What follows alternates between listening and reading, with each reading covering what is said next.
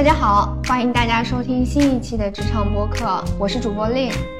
我是主播开一。嗯，今天呢非常荣幸请到了我的一位同事，并且是我的好朋友兰芝，然后一起来录这一期的播客。然后我先对兰芝做一个简单的自我介绍吧。呃，兰芝现在的话是我的同事，然后之前的话就是他其实也曾经在阿里任职过。他的职场经历的话，其实是从呃设计转向了一个运营，所以他现在是一个资深的业务专家。然后本期的话，其实我们一起想要跟大家聊一聊，就是他之前过往的一些职业发展的道路，以及就是今天特别想聊的，就是我们在大厂里感受到的一些啊职场女性的一个发展的困境。非常感谢兰芝，然后今天来到我们的播客，然后先请兰芝做一个自我介绍吧。Hello，大家好，我是兰芝，然后也是令的那个现在的同事。然后我自己的话，因为已经大概在互联网这个行业工作了差不多将近十年了，然后之前的话也是在多家的那个大厂，其实都是有工作的这个经历。然后目前的话也和令一样，是在一个比较知名的大厂里面从事啊运营专家的一个这个岗位。然后我自己的经历的话，其实就像令之前说的一样，其实我在大学的话其实是学的是设计的，但其实我大学一毕业的时候就。进入了互联网行业，然后选择了从零开始从事运营的这个工作。那当时这个选择，现在回顾来看的话，其实也和我们这一期的播客主题其实有点相关的。因为当时我其实是做设计这个行业嘛，然后大学的时候也会去啊一些 4A 公司，包括一些 global 的外企去从事一些。嗯，设计实习的，包括说啊抗 AE 的这样的岗位，然后我就会发现有一个问题，就是在于说，可能从设计师这样一个比较专业度比较高的职业来看，它的这个上面的最 top 的一些的顶尖的人才也都是偏男性为主，然后其实女性的发展空间会比较少，所以说当时也会觉得，嗯，是不是进入一个新的互联网行业去寻找一个职业上的机会，其实有更大的潜力，嗯。对，然后因为我和兰芝平时在日常的工作还有生活当中交流非常多，然后我们就经常会聊到，比如说，哎，那个最近的就是工作怎么样？然后包括说，其实我们也会讨论，就是在公司里应该怎么样去发展。因为其实兰芝跟我，我们两个的那个 MBTI 的类型也也是一样的，我们都是 ESTJ，然后所以我们的执行力，然后就是类似于这样的一些特征都特别像。所以我们两个人就是也是在运营这个行业上，因为我们的执行力很强，所以在运营上也是呃比较适合的。对，但是嗯，随着就是在这个互联网行业当中，然后从事的时间呃变长以后，我们其实是会发现，就尤其是女性，然后在大厂当中的整体的发展其实是会受到一些限制的，并且是会遇到一些困境的。对，然后这个我觉得也可以请兰芝跟我跟我们也来聊一聊，就你感受到的这个职场的困境是什么样的？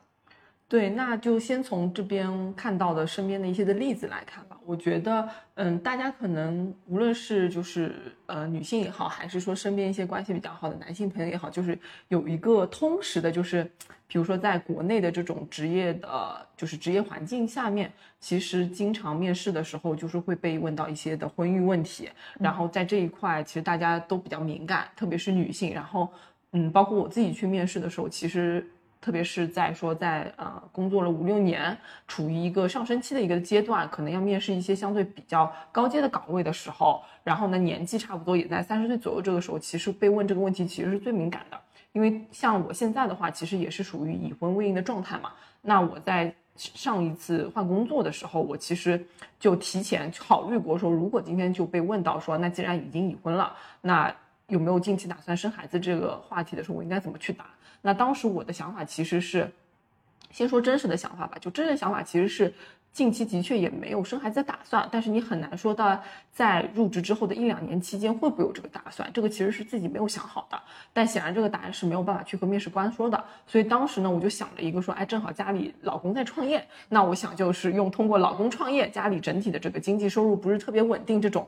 啊，说辞来去让面试官相信说啊，因为整个你们这个家庭现在处于一个上升的阶段，然后呢，家庭收入也不是特别稳定，所以呢，啊，当下没有考虑要孩子这个打算是非常合理的，然后呢，也更可可能就是更容易被他所相信，所以当时也是提前去做了这个预案。那所以说这个的困扰其实是客观存在的，然后包括身边的很多同事和朋友，其实也会有这个问题，就是呃，但凡是在一家公司可能。呃结婚了，休完婚假了之后，短期内就能不换工作就不换工作，就最好的情况下，大家都会被。规训或者说被建议说，你最好在一家公司里面把结婚生孩子这两件事情都干了，然后再出去找工作。那这个是一个。那第二块的话，就是其实身边也有一些客观在哺乳期，或者是说呃面临在休完产假回来的一些的呃女性的同事，就会发现他们会有一些呃就是被有一些，我觉得相对来说算是。嗯，比较稍微有一些过分的一个要求，包括说啊，被要求产假提前回岗，因为可能业务调整或者是业务相对比较忙碌，或者是说啊，哺乳期，因为一般哺乳期的话，女性其实可以晚到一小时或者是早下班一小时的嘛，但依然被要求哺乳期加班，然后甚至说，其实，嗯，我之前身边有一个非常真实的案例，就是我之前上一家啊大厂公司的老板也是个女老板，她其实当时是晋升去想，呃，要去在。嗯，怀孕期间去晋升一个相对更高阶的一个管理的岗位，那当时她其实是挺着大肚子去参加这个晋升面试的，然后在晋升完了四天之后，她就直接去生孩子了，所以的确就是和就是晋升和她的那个生产时间离得非常近，然后当时我是完全陪着她一起去啊，去帮助他一起写他的晋升材料，然后看着他就挺着这么大的肚子，然后呢每天搞到十一十二点去写那个晋升材料，然后绞尽的脑汁去。去想说自己的优势和一些待改进的一些的地方是什么，但其实整个这当时他的精神状态和身体的这个状态，其实去面对这样晋升前期的这种准备，这种高压的状态下，其实是很辛苦的一件事情。这个不单单是自己心有余而力不足的一个问题，也是客观生理上面其实会有很多负面的一些的感受。那最终的话，结果其实也没有那么尽如意，其实也没有成功嘛。但是可能也因为她生育的这个窗口期，导致说她后续啊复工回来之后的一到两年也没有很好的一个再次去提名晋升的这个机会。那可能对于她三，可能这个相当于她生完一个孩子，在大概三到四年的期间内，就是只有一次晋升的机会，但这个机会错失了之后，就很难再有更好的这个机会了。嗯。是的，就是其实我们身边有很多这样的案例，就包括其实我也可以分享一个，就之前我们有一个呃朋友吧，对，然后他是今年结婚的，然后结呃去年结婚的，去年领了证以后，然后他在一年时间之内，其实我们是可以休那个婚假的，但这个朋友他就是一直担心，就是因为他休婚假的这件事情影响老板对他的一个业务上的一个判断，然后所以其实他是。一直都没有休假，直到他离职，然后所以他的这个婚假其实是浪费掉的。对，所以我会发现，其实这一类的就是同事的情况其实特别多的。嗯，我不知道开一，因为其实开一之前也是在那个呃大厂嘛，就是你对于比如说职场的女性，然后她们所遇到的困境，我不知道作为男性的话会不会有一定的感知，或者是你遇到过这样的一些案例？对，就是从第三方的完全的那 个观察者来看，对。对对对，刚才举的例子其实 虽然就是我我们是呃我是男性，你们是女性，但是我们举的例子也是都是第三第三人称视角嘛，对吧？然后我听上去刚才讲了，有的是呃结婚，呃有的是那个生育，然后会导致呃呃有一些就是说不太方便的地方，或者认那些女性会认为对职业有是有一些伤害的，对。然后我想想看。呃，也会也会有一些其他的，就是我完全从推测的角度来说吧，或者说我认为有一些老板或有些意识形态会告诉我们，比方说女性她从她的这个性格特征来说，可能并不一定适合做某一类的工作，呃呃，比方说强度比较比较高的，或者有些偏销售的，如果在传统的行业，可能是需要去呃陪其他人喝酒啊。呃，或者去一些场所啊，然后可能被认为女性是不是很合适的，呃，然后还有一些情况，可能是本身生活重心的一些偏移，可能是说认为是男性女性对于这个工作的投入度它是有有差别的。那这个第四个可能我觉得也包含女性有在某一个阶段可能是想更多的照顾家里面，或者做或把时间花在除了事业以外的一些事情上去，本身会有这个。时间分配的这个差异，但是可能在某些工作环境下，呃，就是需要你持续的高强度工作，那就女性可能就是不合适。但其实话说回来，我自己觉得这这几点就是男性也可以，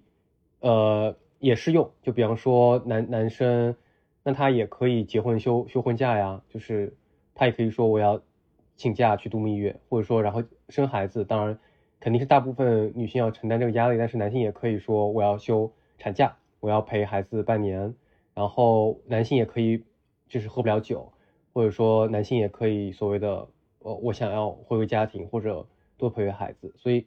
我觉得在这种场景下，呃，如果男性有些男性执意要这么做的话，我觉得他会面临和女生一样的一些可能是挑战。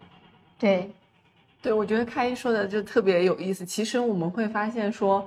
就是其实女性遇到的一些的职场困境，如果男性他自己也有意愿，就某个。啊，男男生他自己有这个意愿，然后他其实会面临上一样的问题，但是感觉好像，嗯，至少在现当下的就是呃国内的职场环境中，大家都有一个通识是说，嗯，比如说这个女性没有提出说我更多的想回归家庭，我哪怕想拼事业，可能老板都还会是有顾虑，说，哎，你是不是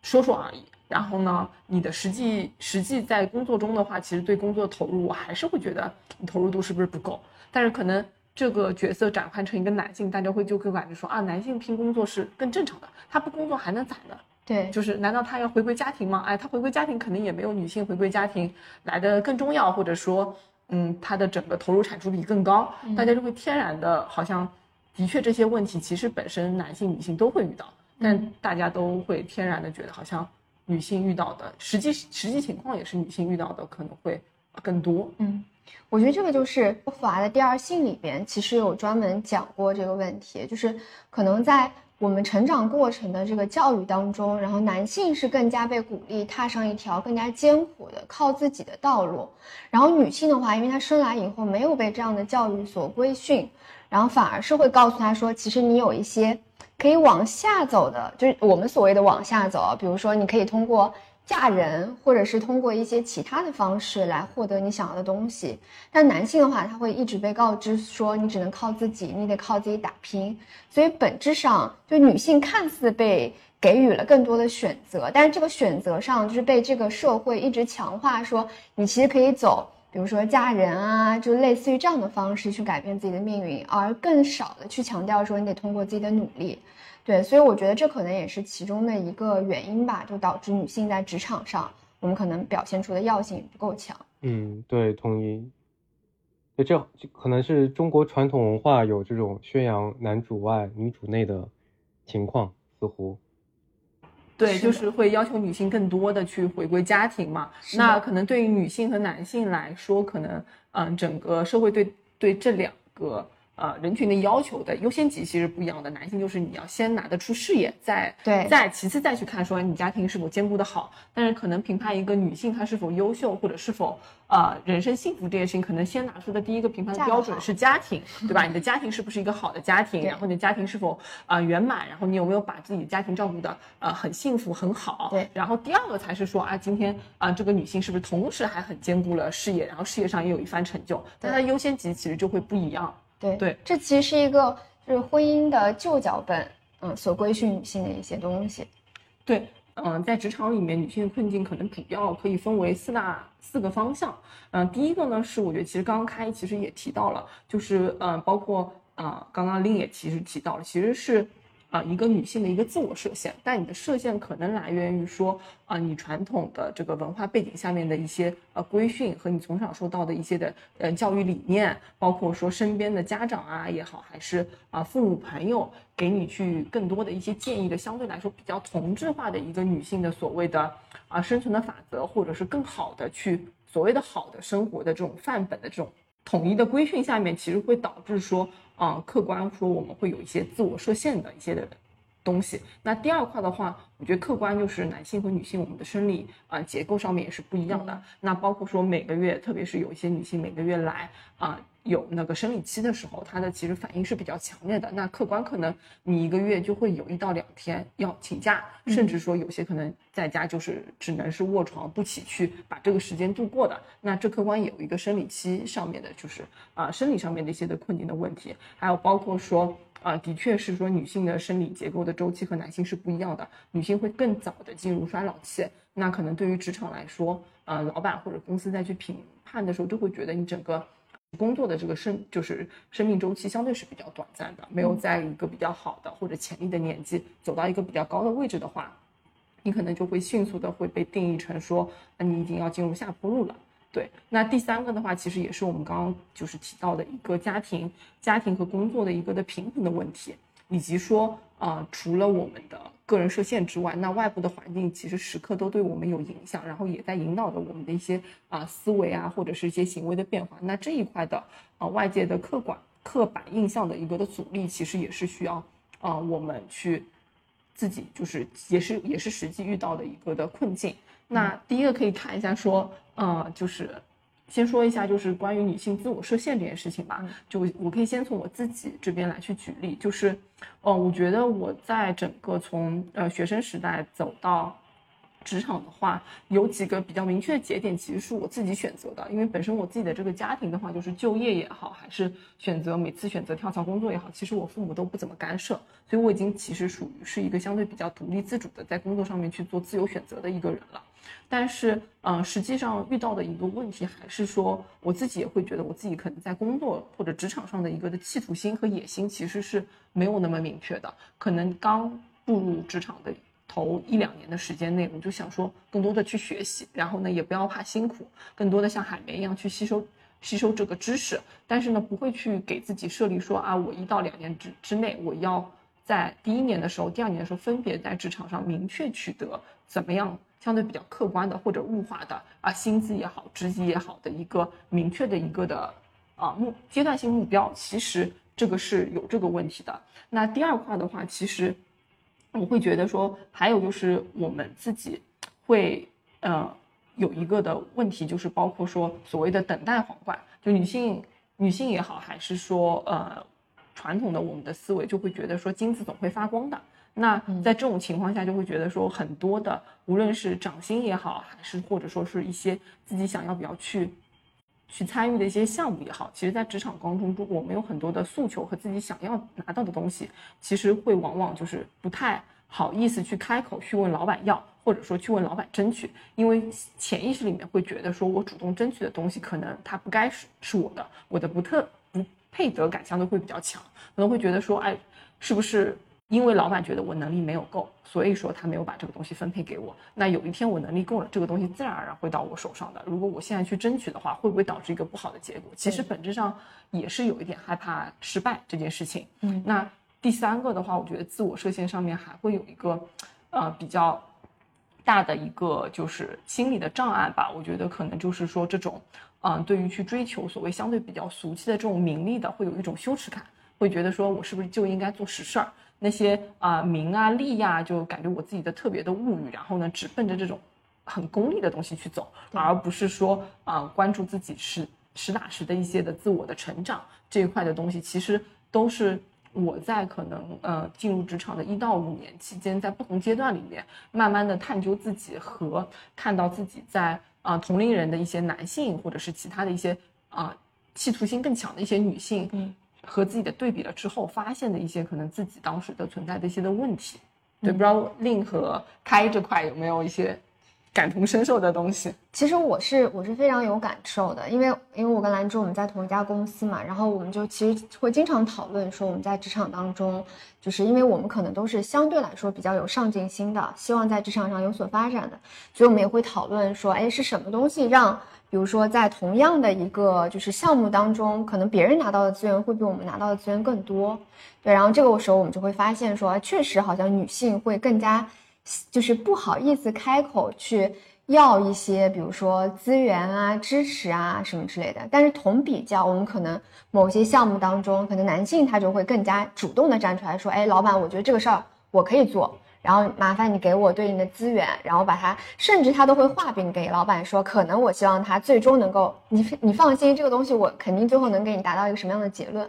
但女性在这件事情上就会显得比较羞耻，对，所以我因为我跟兰芝，我们其实平时工作当中也会去带一些，比如说校招生，或者相对来说年纪比较小的一些，呃，就是初入职场的一些比较就是 junior 的一些呃同事吧，然后我们其实也会鼓励他们，就是。比如说，在遇到一些困境，或者是你需要想要获得一些，比如说晋晋升机会的时候，你要主动站出来，你要主动的去表达，寻求寻求支持，而不是说，哎，你去被动等待。对，所以其实，呃，我们其实之前有一些校招生的同学，后来也是自己也也有站出来，主动的去说，哎，我想要有晋升的这样的一个机会。对，所以我觉得这就是一个很好的，就是可能。Girls help girls，就我们可能会在这个过程当中彼此鼓励啊，这个也是特别好的一件事情。对，特别是说说到这个，就想到说我之前和令经常讨论说，哎，每次感觉我们俩换工作的时候，特别是去面试的时候，都不太敢为自己要价。对，就是 你有百分之百的实力，然后呢就会去要一个可能百分之九十的这个价位。但是呢，其实我们后面入职了一家公司之后，再去和。啊，同岗位或者是身边的男同事就聊，会发现他们往往能拿自己百分之一百的实力拿到百分之一百二十的这个要价。那这里面为什么就是面试的时候我们这么呃胆怯的说不敢去向那个求职公司去更高的开自己的这个价格？这其实也是一个，也是某种意义上的一种自我设限和一种不自信的体现吧？我觉得，嗯，哎，那我我我好奇，我来问一个问题啊，就是因为我们现在。聊的视角是，就是我们呃也是这个打工人，然后我们有身边的一些这个案例，呃告诉我们可能有某些情况，这个呃女性会在职场上有些劣势或者困境。但是换一个角度，就是其实我也和一些呃创业家、创始人聊过，就是如果你们两位也是老板，对吧？你们可能要开一个，就说小一点的吧，可能十几个人、二十几个人的公司。你们自己在招人，或者你们现在已经其实在一个大公司里面招人了。当你们坐在这个这个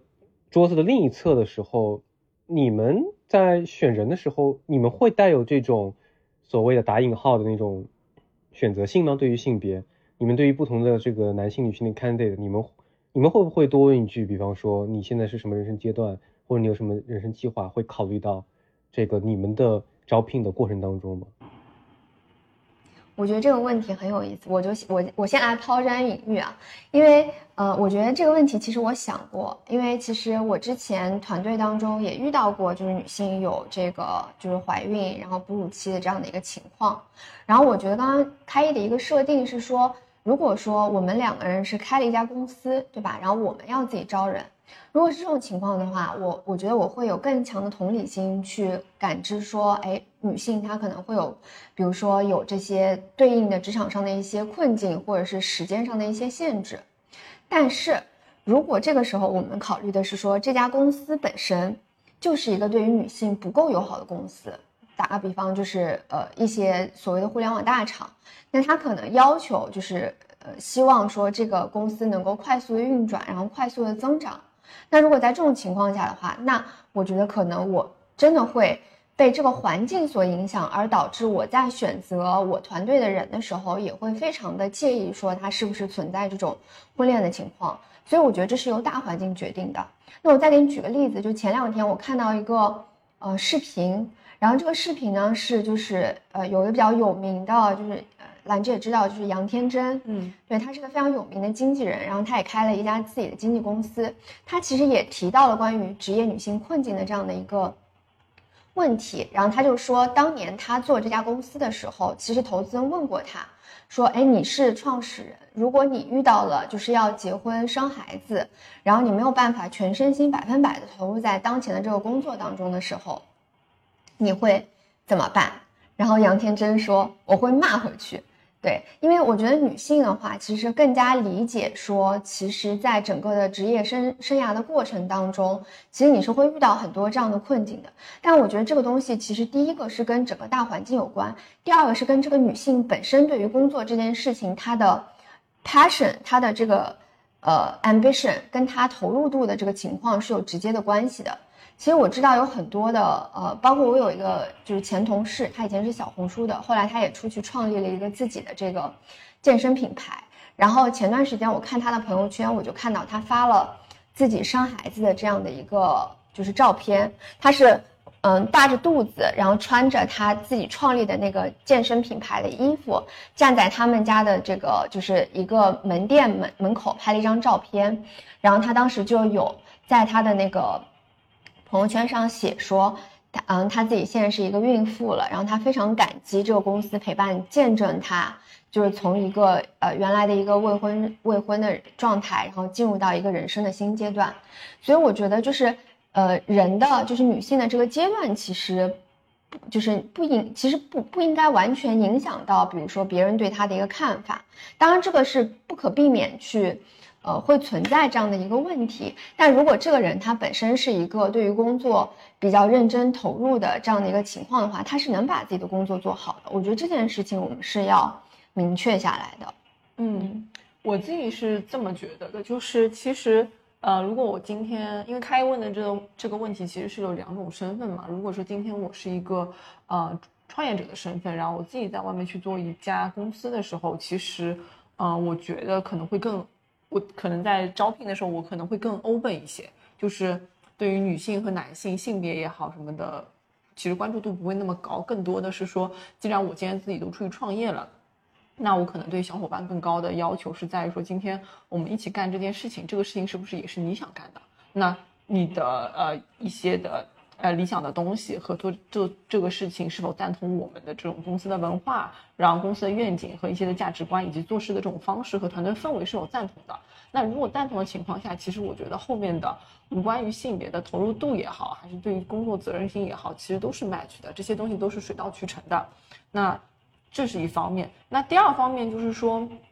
聊到说，如果今天我在大大厂里面，然后我要去给我们团队去招一个校招生，或者去招一个，啊，就是啊刚入职场、刚步入职场一两年的那些，啊，相对于说比较低阶的一些的运营的同学的话，那我可能会考虑到，呃，客观考虑到工种吧。老实讲，就是如果说其实一些偏产品向的一些内容，会更优先去考虑会男性，因为天然的可能男性对于他的一些产品上面的一些的结构性的一些思维和逻辑思维可能。从概率上来说，会了解的更更多一些。但是如果是运营的话，老实说，我其实会更会偏向于女性的，因为老张之前我们团队其实也招过一些男性的运营的实习的同学，然后就是会有发生那种，嗯，今天上班，然后呢，第一天上班非常开心的一起中午吃了个饭，聚了个餐，第二天他就说我不来上班了，觉得这个强度稍微有点大，不太符合他的预期，他就说走就走。其实。我觉得像运营这种相对来说要比较踏实、认真负责干的这种岗位，我反而可能会更偏向于去女性。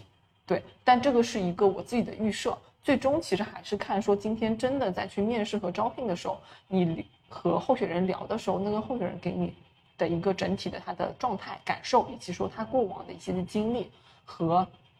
针对一些问题他的反馈来说，他是否符合你对这个岗位的一些软性方面的一些的实力的要求。对。然后第三个就是刚刚其实，那个就是林也说到了嘛。老实讲，其实我觉得今天可能的确，呃，不得不承认的是说，结婚生子这件事情对于女性的整个职业生涯来说，它其实是客观的会在某个阶段打断你的职业发展发展的一个阶段的。同时呢，它会需要女性不得不留出一段时间。有的可能，比如说长则一二年，有的可能是短则，比如说几个月或者几周的时间去解决这个，呃，客观分娩的这样的一个过程，或者是说这样子的一个阶段的。但是其实是不是有可能可以兼顾的更好？因为我也在网上面，包括说其他博主的女性一些创业者的博主分享的，也可以看到他们，比如说临近产房的时候也在工作，或者说生完孩子第二天就开始工作了。那如果说他们是为自己的事业去打拼，他们可能甚至在生理上和心理上都是不痛苦的，两者是可以兼顾的很好的。但是只是说现在我们通过结果论反推，我们可以看到更多的女性其实没有办法很好的兼顾这件事情，可能既有自身的意愿的问题，也有客观环境并没有给女性创造这么好的能去兼顾的条件，包括说你的老板是不是足够的 open，他还愿意敢。在你生产的这个过程中，把事情放任给你，然后你自己是不是愿意，是不是有很好的团队来去支撑你，support 你？其实这些都是有很多隐形条件的。嗯，我个人就是因为我问过有一些这个创业者啊，然后也有女性的，就是他们和其实比方说有一些女性创业者，他们和你们的认知还有同理心都是一样的，但是真正的做到那个位置上，其实也不是说他本人 O 不 open。就是有很多大环境，就像令说的大环境的因素，嗯，呃，我我我自己，我我觉得我我自己的那个研究下来，就是说他们是呃，当然也是分行业了，但是对于对于女性员工，他们是呃谨慎的啊，就是因为毕竟他是有这个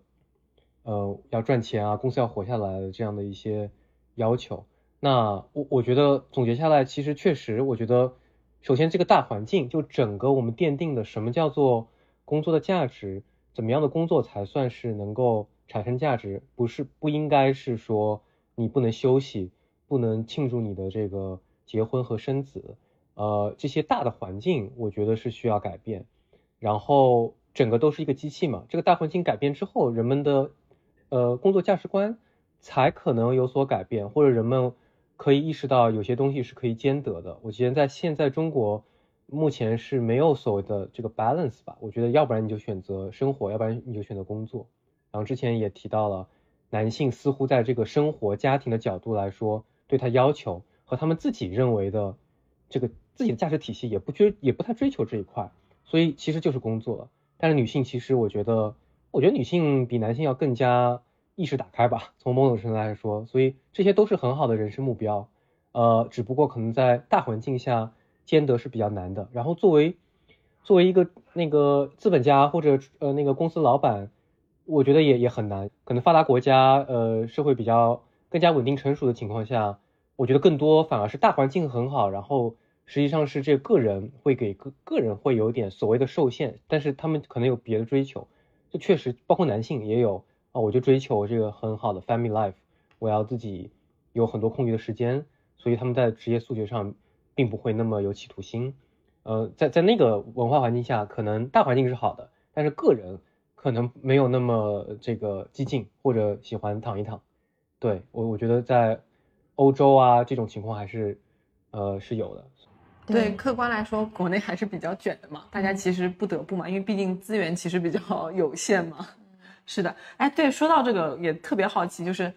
刚开你也提到了嘛，就是那如果你你作为男性，或者说作为你自己意愿的话，就是你怎么看？说今天未来可能你有一个家庭或者有婚姻了之后，你怎么去看？你就是有了婚姻之后的一个。阶段，他工作和家庭的重心，你会往你的意愿上会往哪边去倾斜，然后做一些改变。嗯，可能和这个 partner 一起去商量，我们要过怎样的一种生活吧。我其实认为有很多形态，就如果两个人决定不生孩子，然后两个人都对事业有很高的追求，那我觉得就是大家就是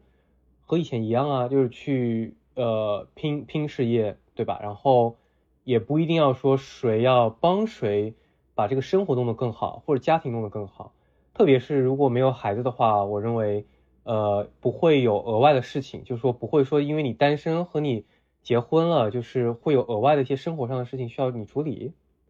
对，然后，嗯，但是肯定是这，就是说你不可能再期望，呃，对方或者组建的这个家庭有非常多的 family 的感觉，因为这两个人还是像。可能是单身的时候那样 all in 这个事业，那这样的人其实也有，对吧？这样的家庭也有，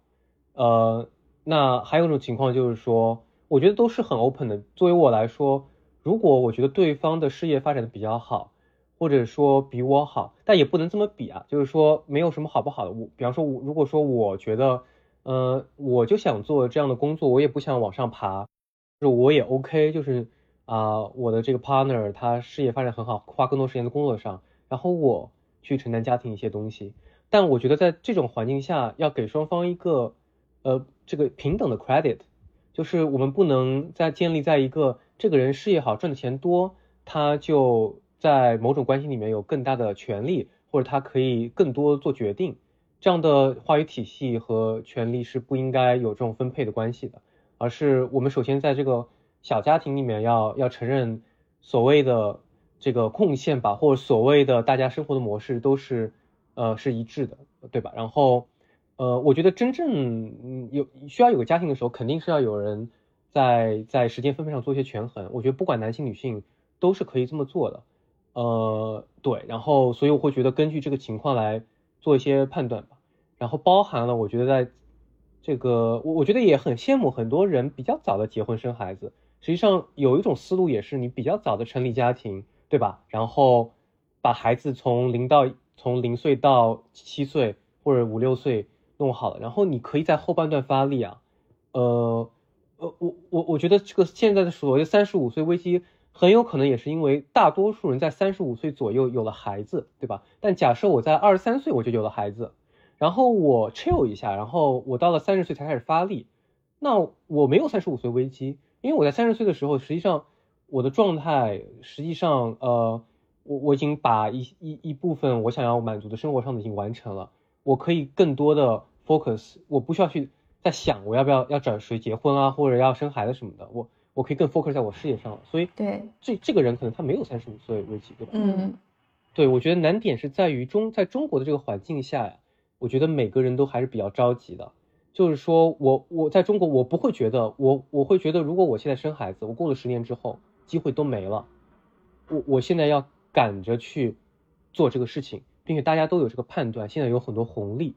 我过了之后可能就没有了。而我很多人会觉得我生孩子或者找一个女朋友男朋友是大概是什么时候都能做的，不是说我现在做和过五六年后做有什么差别。但是工作或者晋升或者学习就不太一样。是的，就是感觉国内其实对于人生阶段有一些比较明确的对制式的这种节点和和重要的事件，一定要在某个阶段发生。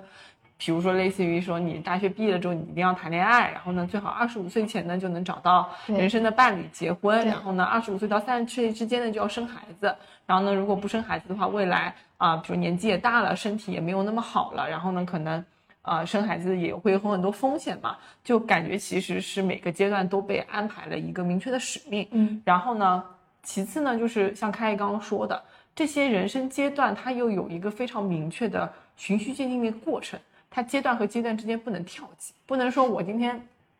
大学好像没有更多人会想想说说，哎，我是不是大学先谈个恋爱，谈完恋爱之后，我大学一毕业我就生孩子，然后生完孩子之后，就像开说的，哎，我二十五岁或者三十岁开始一开始全力的去拼事业，就感觉好像它像一个个人生的积木一样，它有一个，它不但积木是固定的，且积木的前后顺序也是相对固定的，大家。没有很多的自主意识，或者去突破它，或者是去改变它。我觉得就像我们其实聊的这个职场女性的这个困境，其实客观的也是被这个大的这种人生阶段和这个每个阶段固化的要完成这件事情所笼罩下面。嗯，笼罩了之后，就会觉得说，在这个阶段中，就 非常短期的这个阶段中要去做一些突破，要去做一些改变，就会比较比较困难。嗯。对，确实就是女性，而且女性可能还会受到一个更大的限制，是说，呃，你会在某一个阶段会被这个社会也好，或者被你的家庭催促也好，就是说你在某个时间点你会有一个生育的窗口期，当然这个也是客观存在的。但一旦就是比如说女性成立家庭，然后生育孩子以后，就会非常明显的面临到就是你平衡工作和家庭的这样的一个困境。嗯，我觉得这个也是特别难的一件事情。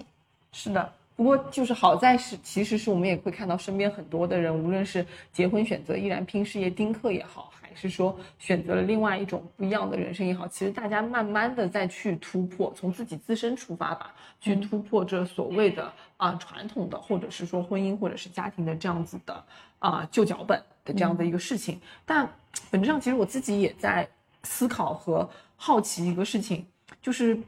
嗯，大家觉得说今天家庭和工作，很客观来说，就是能不能平衡，或者说对于我先从女性的角度来说吧，或者从自己自身出发，其实我觉得比较呃理性的来去看这个问题，其实客观我觉得在阶某一个阶段来说，其实家庭和工作本质上不能平衡，不太好平衡。对我感觉他在某一个阶段可能就是一个，呃取舍的状态。像比如说像现在我自己家里的话，因为像我和我老公聊，就是我现在可能处于一个比较稳定的工作的一个的状态，在大厂里面。那我老公就去创业，那可能等我老公创业相对比较稳定，能有一些啊比较好的这种高收入的这种前提下，那我老公就会觉得说，哎，他就会鼓励我说，是不是有一天我可以不工作了？但这个工作不是说我去躺平，而是说我可以放弃这个所谓安稳的工作，去找一些自己事业上。和自己真正内心想做的事情，自然后变成一个自由职业者，去实现我自己的人生价值和实现自己一些人生的可能还没有实现的一些理想啊，或者是梦想，哪怕失败也不会有太大的问题。这样子一种互为 back up，可能阶段性的上的去做一个相互工作和家庭上面的平衡。嗯，我觉得刚刚兰芝说的这点很好，就是我觉得这个也是就是。Callback 刚才开也有讲到过的，就是可能我们平所谓的平衡家庭和工作，有的时候不只不只讲的是说我们比如说个体上要去平衡家庭和工作，有的时候可能是以家庭为单位，就比如说你可以跟你的 partner 跟你的。呃，对象一起去考虑说，哎，我们现在要去，比如说要去生孩子，那这段时间可能女性她在职场上的发展就会受到一些阻碍，那男性可能在这件事情上就承担更多。然后反之，比如说可能。在女性想要拼事业的时候，那男性是不是站出来说，哎，我可以承担更多的一些，比如说帮助你，就是去带孩子啊这样的一些事情，然后去平衡一个家庭的这样的一个整体的一个发展进程。对我觉得可能这个所谓的平衡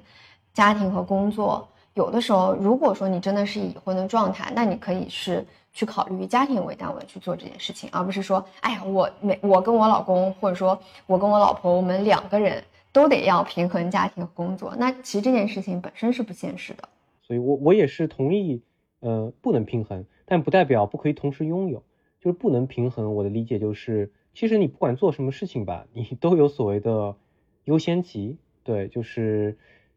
呃，你可以都做，但是你会有一个，我觉得人还是无法这个 multitasking，就是你在一段时间之内，还是说我最重视某个东西。我觉得大家应该也是要比较清楚的，呃呃，了解自己最重视什么，和和对方或者甚至和公司有这么一个交流沟通吧。我觉得这个是应该是一个很合理的东西。所以可能是有一段时间，我觉得在呃，比方说你的事业爬升期，我觉得就是你的事业就是最重要，但不代表你不可以谈恋爱，甚至不可以生孩子。我觉得也也不一定，只不过你会。希望呃，坦白来说，养孩子嘛，我觉得怎么养孩子都会长大，就是说这孩子总会长大，对吧？呃，就就其实包括包括谈恋爱吧，然后你你就是也有各种不不同不同谈法，对吧？就是有的这个这个可能恋爱关系比较黏一点，然后天天见面；有的是呃，你比方说有些欧洲或者或者日本这边，他们呃有的情侣他们可能就是一个月见一次，并且这就这就是这儿的一个一个 practice。也不一定他们天天要发微信，对吧？就是有不同的形态嘛。但是我不能够说可能是这种形态，就是说我我可能我的重心不是在谈恋爱或者发展更好的这个关系上。但是如果说你另外一段时间，呃，你也在工作，肯定你也在赚钱，但是你的重心可能就是放在别的地方。比方说你买了一个新的家，你要去装潢，对吧？或者是啊，你准备那个就是要结婚，要筹办一些东西，那那你那你的重心就应该在这个。这个结婚和这个置业上面，所以，我我觉得是是可以都拥有工作和家庭，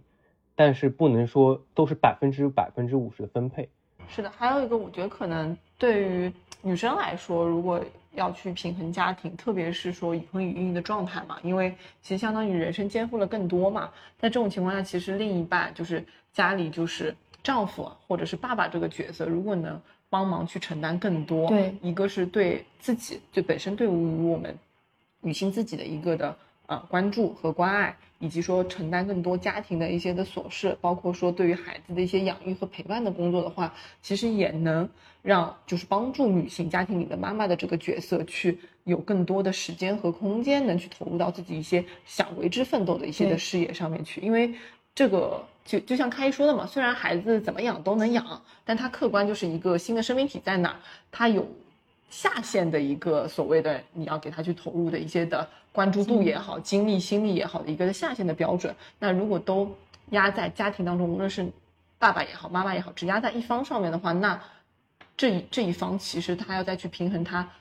当前的一些的工作，甚至于说其他的一些事情，就会非常的困难。对，但是如果双方能去相互彼此扶持、去借力的话，那其实两个人的担子都能轻一点。对，所以，所以我我觉得从我们女性视角上来说，就是我们其实更多的是要希望说，就广大的女性都能够，比如说有这样的意识。或者在家庭当中，你能够勇敢的站出来说，哎，我需要你的帮助，可以明确的提出自己的诉求，然后让男性，比如说在公呃就是家庭的生活当中，能够承担更多的事情。是的，是的，是的，对，这这这块我特别有一个感触，想补充一下，就是我觉得其实无论对于女生也好，还是对于男生也好，其实随着我们年纪越来越大之后，我们的身份其实是一个叠加的状态。对，就可能在我们小的时候，未成年的时候，我们其实只有自己，更多的都是从自己。自己的需求出发，对吧？其实我要我吃我要吃糖，吃不到糖我就哭。但随着我们越来越长大，等到二十几岁之后，我们知道，哎，我们今天为人子女了，那我们其实还有爸爸妈妈是需要去关注的，那你就多了一个子女的身份。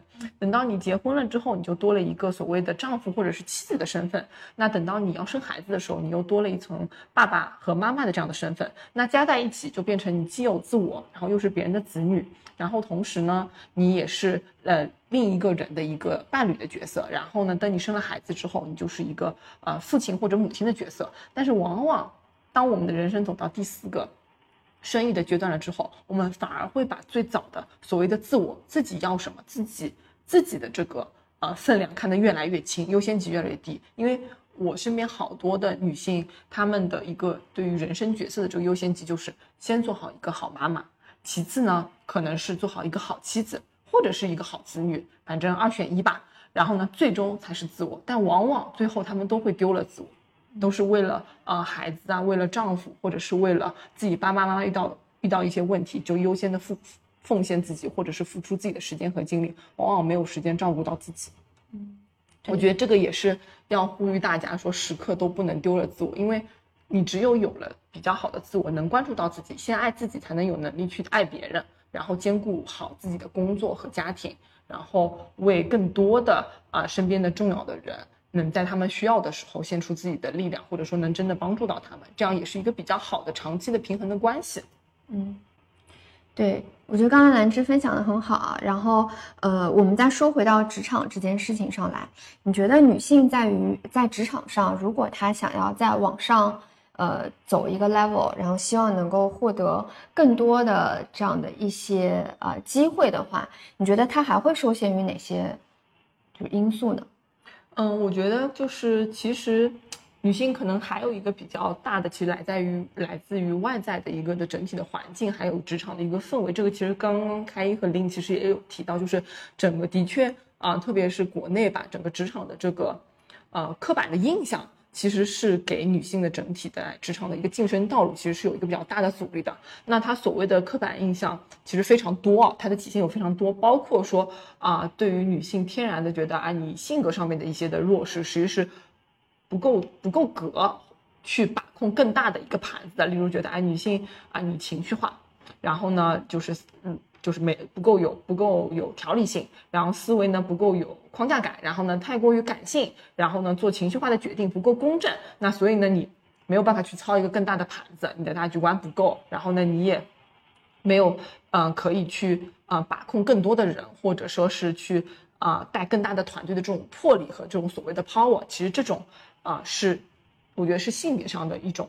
其实一种刻板的印象。那其实除了我觉得性板性别上的刻板刻板印象的话，还有一个比较嗯大的一个的点的话，其实是我觉得女性在越来越往上走的时候，客观可能一开始其实机会也不会给到很多的女性，因为可能很多来去决定说你是否能往上走的一些的啊核心话语权的，都是掌握在男性手上的。那可能他甚至都不一定有给到女性一个。啊，通路说你可以去晋升，或者说可以去有这样子一个提名，因为其实我们呃也查了一些呃一些线上的一些的啊宏观的数据嘛，其实会发现说啊整体可能全球来看，整体的一个女性领导者占比只有百分之三十，那对于呃中国大陆来说，其实整个相对比较高级的女性管理者占比只有百分之十七。对，然后包括说女性的有一些的啊，普遍来说薪酬待遇其实相相当于男性的话，还是大概差不多要低个啊低一个 level，或者说是有一些啊同同薪就同岗的情况下，那他薪资可能也会比男性来的来低一点。那客观我觉得就会有觉得，哪怕做同样的工作，大家都付出背同样的结果指标的情况下，大家也会觉得说啊，我可以付给女性更少的酬劳，对，更便宜，对，更便宜。然后呢？呃，男性这边值得更更高的这个溢价，然后呢，在要去扶持下面自己下属的时候，老板可能也会天然的去优先去啊扶持男性。对，是的，就是我我觉得其实现在很多的，就是中国的，尤其是互联网这个行业当中，这种情况还是比较比较普遍的。对，然后但是我发现有一个点，就是呃这一点上可能是在就是阿里会比较明显一点。阿里在它每一年的这种呃社会报告当中，它其实都会写，就是呃阿里的女性的，就是高级管理者的占比大概是能够到达一个一半的水平。然后现在整个阿里集团的这个女性的比例也是大概在百分之五十左右。但我相信这个数据，你信你信这个数据吗？你信这个数据？你觉得这个数据是是不不存在的，还是说是假的吗？它对外公关的嘛？对对，我觉得我也我也不能透露太多，但是，呃，比方说有的公司也会说这些，但是其实也是 HR 的一些小技巧，就是这个口径的话不一定是那么那个空呃那个呃那个客观的，就算是内部宣传，就是内部说的话，有可能也带有一定的。互联网应应该可能也不是最低，可能是中中等吧，但是互联网是呃是 open 的，就是说。它也，我不觉得互联网会有性别方面的什么歧视，但是又由于互联网强度比较高，然后确实就是，嗯，那个，呃，你没必要说工作那么辛苦吧，或者女生有些别的这个优先级，所以也不一定很多女生想要，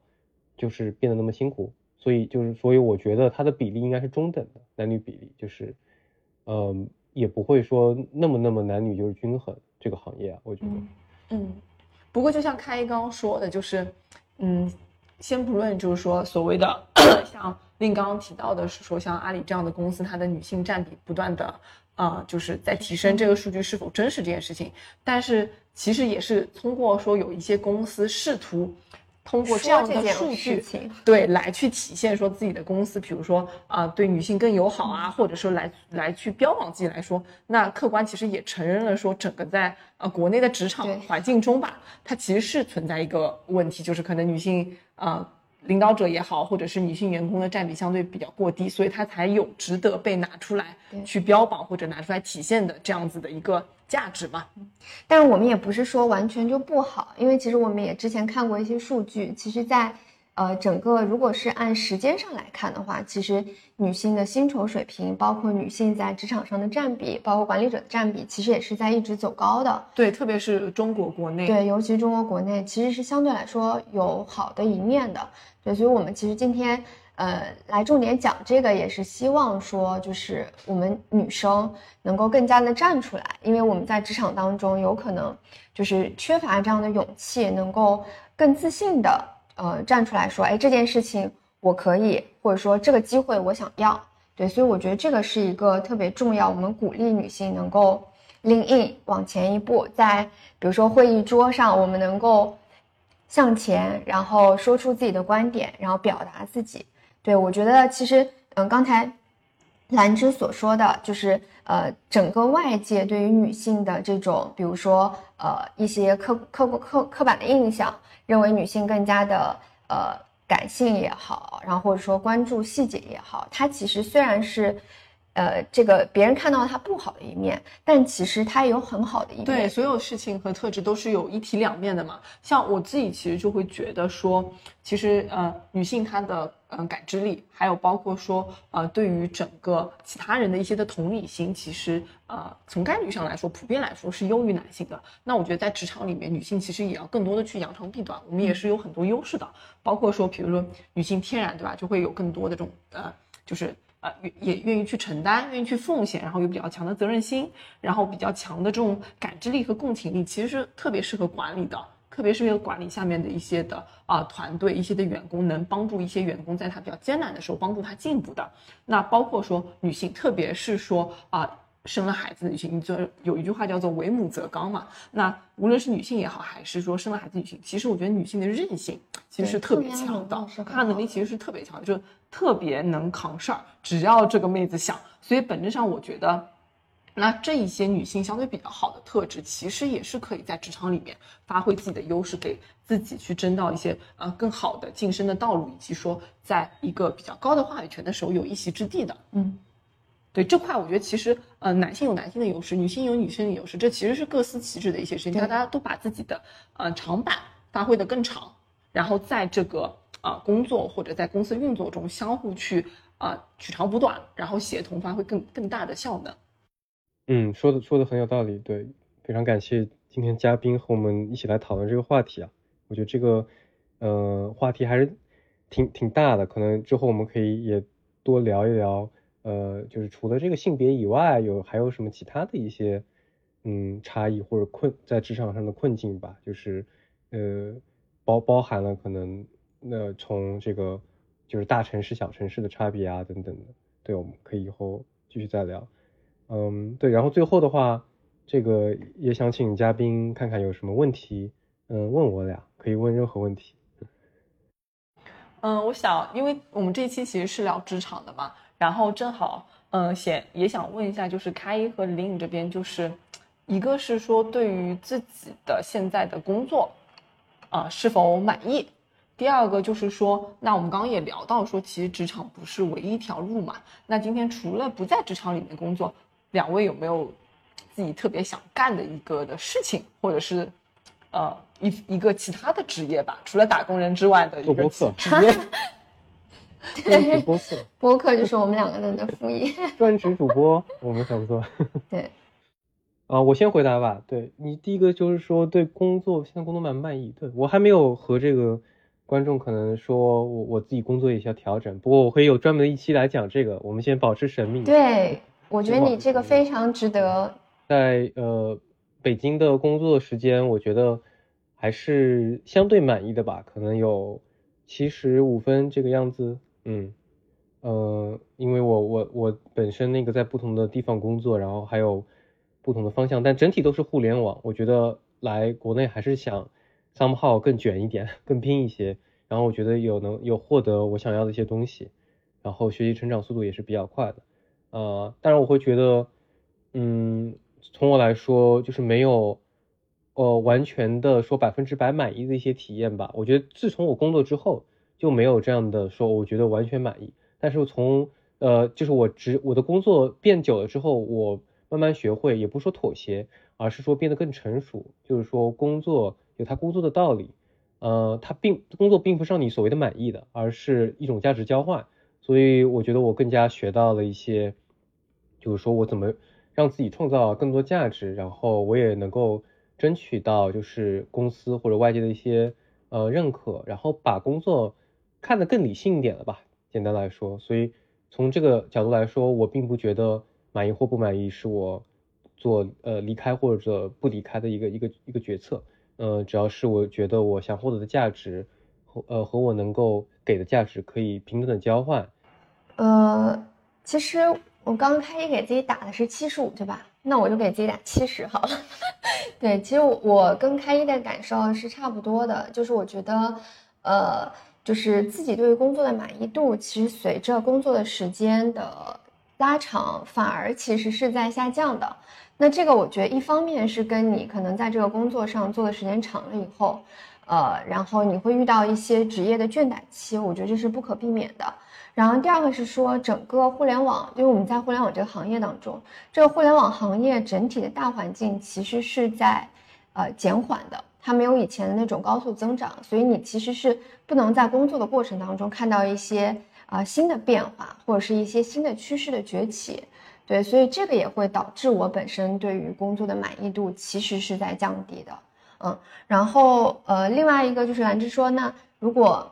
就是你还想做什么？那刚刚开一说了，我们想做播客，对吧？那我觉得播客是一个很好的，呃，一个很好的传递我们的一些想法或经验的一个媒介。那这个背后的底层就是我更想做的事情，就是因为我自己在整个人生的过程当中，职场其实占了我很大的一块生命的一个一一部分，对，所以我其实是希望把我曾经遇到过的一些困境，然后或者说我遇到的一些呃烦恼也好，或者说我在这个里面沉淀的一些经验也好，通过某种方式能够分享给大家。对这个，我觉得就是我想做的。那播客它其实是某一种形式，但它有没有可能是别的形式？我觉得未来也是值得探索的。嗯，包括说在职业过程当中，我发现，哎，女性确实在这个过程当中会遇到一些困境。然后我也跟兰芝说，那我愿意以后如果有机会的话，我愿意围绕女性去做一些事情，能够让女性更好的在这个社会上有发展，或者她们的声音被听到。我觉得这个可能都是我未来想要去做的一些事情的一个方向。好的，那就遥祝两位能都在自己 呃未来想要做的事情上和当下的生活上都能呃有所收获。非常感谢兰芝，同样给你这样的祝福。好，那我们的那我们今天的节目然后就到这里，